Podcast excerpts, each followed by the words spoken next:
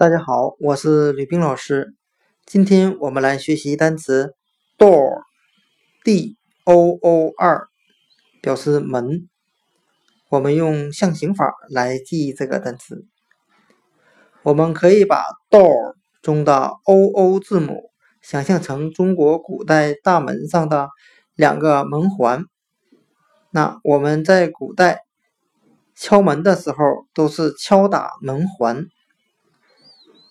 今天所学的单词 door，我们就可以通过 o o 字母想象门环来记忆这个单词 door 门。